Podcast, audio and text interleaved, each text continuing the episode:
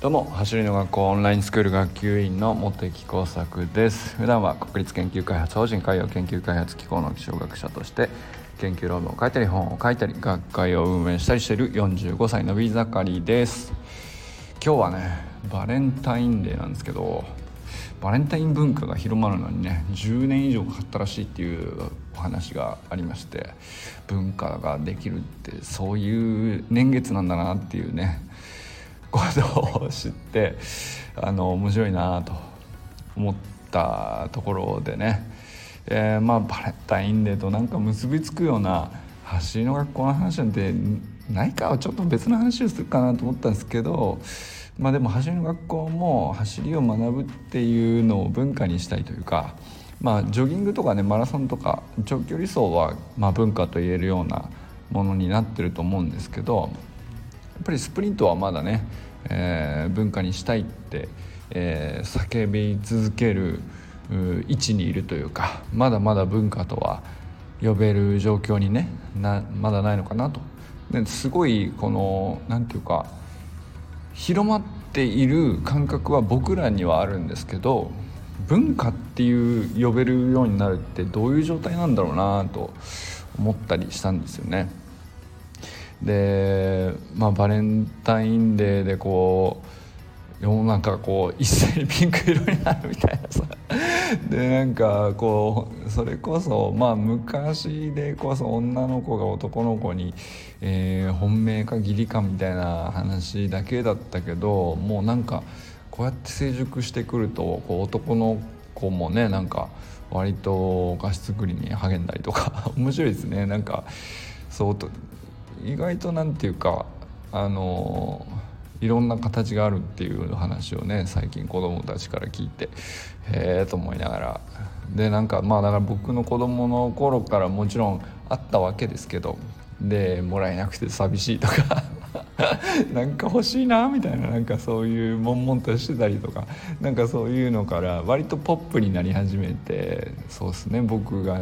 20代30代ぐらいにはまあなんかすごくポップになって。なんていうか重さがなくなった分なんていうか寂しくなる人は減ったのかなっていう雰囲気になってきてでそうこうしてるうちに自分に子供ができて自分の子供たちがどんな感じになるのかなと思ったらなんと男の子たちもお菓子作りに参戦してるというですね なんか面白いなと。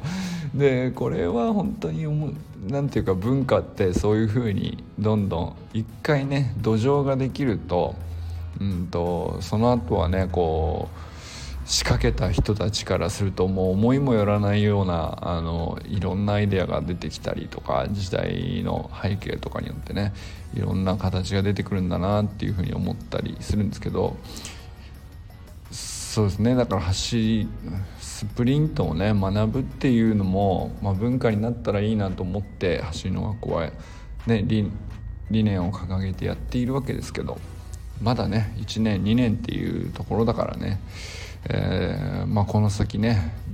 少なくとも10年はかかるっていうことなんでしょうね。あのー、ここは何て言うか、えー、それを3年でやろうみたいなことを言っても何て言うか逆にね、えー、それは文化っていうんじゃなくてブームだよっていう話になっちゃうから多分それはねなんかそこを縮めるところに一生懸命になるっていうのも違うんだろうしこうずっとね、えー、まあ、地道に続ければいいというものでもないけど、えーとうん、ブームブームブームをこう10年続け続けるエネルギーをこう切らさずにね、えー、やり続けるっていうことがね結局文化になっていくのかなと、まあ、それだけの執念とかね覚悟とかそういうのがやっぱりあるんだと思うんですよね。そのなんかバレンタインの話も聞くとまあ当初は全く火がつかなくてえー、なんていうか必死で宣伝広告を打って打って、ま、10年間全く鳴かず飛ばずみたいな、まあ、なんかそういう期間を経てね、えー、結果的に今でこそこうなってるけどねっていうのからは想像もつかないようなねなんかそういう歴史があるとかっていう話があったりしますけど多分そのバレンタインだけじゃなくてねなんかいろんなものを今でこそ文化と言われているものっていうのの一番最初の最初はねなんかそういうものだったんだろうなと全部ね何であっても。なんかね結構いろんなものが今でこそあれ有名な文化だけどみたいな話って最低1415年かかってるらしいんですよね。あの結構ちゃんと調べた人がやっぱりいるらしくて。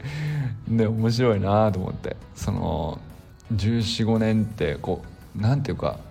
あれはもう3年で根付いて一番早く根付いた文化だよねみたいなものってのは逆に言うとないってことなんですよね。それが面白いなと思ったり。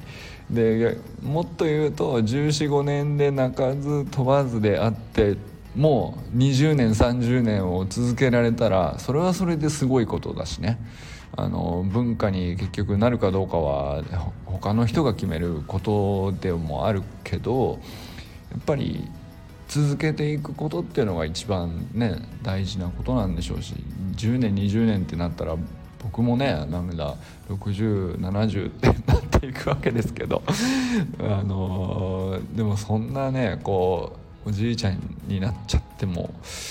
そういえばなんか随分経ったけど、うん、初めの頃からするとこんなになったねっていう話ができるぐらい、えー、続いたらいいよなとか思ったりしますよね。なんかあのー、まあ走りのが走スプリントを学ぶっていうことがね、あのどうしてそそこまでっていうぐらいねあの思うかもしれないけど、うん、僕個人としてもそんなになんか12年のブームだとはやっぱり思えないんですよね。明らかにこうこんなに見過ごしてたものがあったのかっていうものがあってうん何ていうかこれがこんなにしかこう知られてないなんてもったいなさすぎるっていう風なあの取りこぼして人類が取りこぼしてる財産みたいななんかそんな感じにね大げさかもしれないけど思えていてなんかそういうものっていうのはやっぱりうんと文化にしようと誰多くの人がねうん執念を持って取り組めるぐらいのエネルギーはねやっぱり僕はねあの潜在的にあるんじゃないかなと思ってるしそのまあとある一企業がねとか走る学校っていうとある一組織がだけがね頑張っているような話ではきっとなくてうん眠っている潜在的にみんなが本当は思っているものを呼び起こそうとしている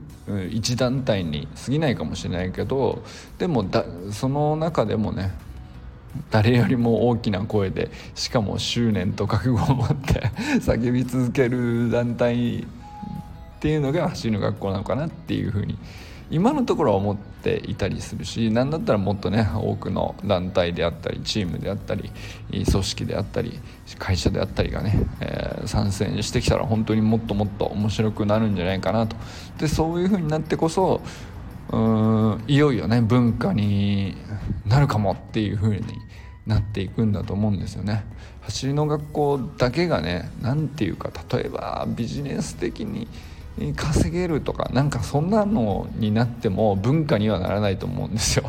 例えばまあいろんなところでスプリント教室を走る学校も立ち上げようとしているけどそれはもちろんそ個々ではね、えー、生徒さんに支援なんていうか指示されてでちゃんとあのインストラクターさんも回っていくというかあのもちろんただでは続けられないからね。ちゃんとあの正当な報酬を得てちゃんと対価に応じたあの、まあ、子どもたちへの満足とか笑顔とか幸せをちゃんと提供できる、まあ、形を作ってでそれを一つ一つ増やしてっていう時にあのまあなんていうかな、まあ、小さい目で見たらその。協業とかね、えー、競合か競合とかありえると思うんだけど多分、うん、まあその他のやり方をしているか元からあるようなかけっこ教室さんたちだって本当はね、えー、走り走る楽しさをねスプリントの楽しさとかスプリントがいかに素晴らしいかとかを広げて文化にしていくという大きな文脈ではねとても大事な仲間なんだと思うしなんかそうですねそういうものがこううまく結びついた未来がね10年後20年後に、えー、あってようやくこうスプリントを学ぶというのが文化になったねっていう話になっていくのかなと思ったりしました。ということでね まあちょっと今日はこう無理やり感はありましたけど、まあ、バレンタインデーだったんでバレンタイン文化って何でそういえば広まったんだっけみたいなねあの小ネタをちょっと調べたり、えー、見たり聞いたりしていたらまあどうやらやっぱり、えー、バレンタイン文化っていうのが広まるのもね、えー、なんだ高度成長期頃のね日本において1958年とかその辺あたりからまああの頑張ってまあ売り出されたわけなんですけど1415年かかってようやくようやく なんていうか今みたいな感じの流れの根っこができたみたいな話がね結構あの有名っちゃ有名だと思うんですけど、まあ、それぐらいのもんなんだよなっていう文化ってね、えそういうことから学べることっていうのは、まあ、自分たちのスプリントを学ぶっていうことを文化にしようっていう話に置き換えたらねやっぱりそれぐらい先の未来まで考えて、え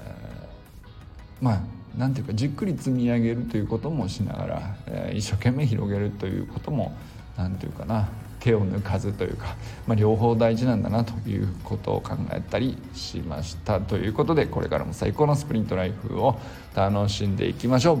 Vamos。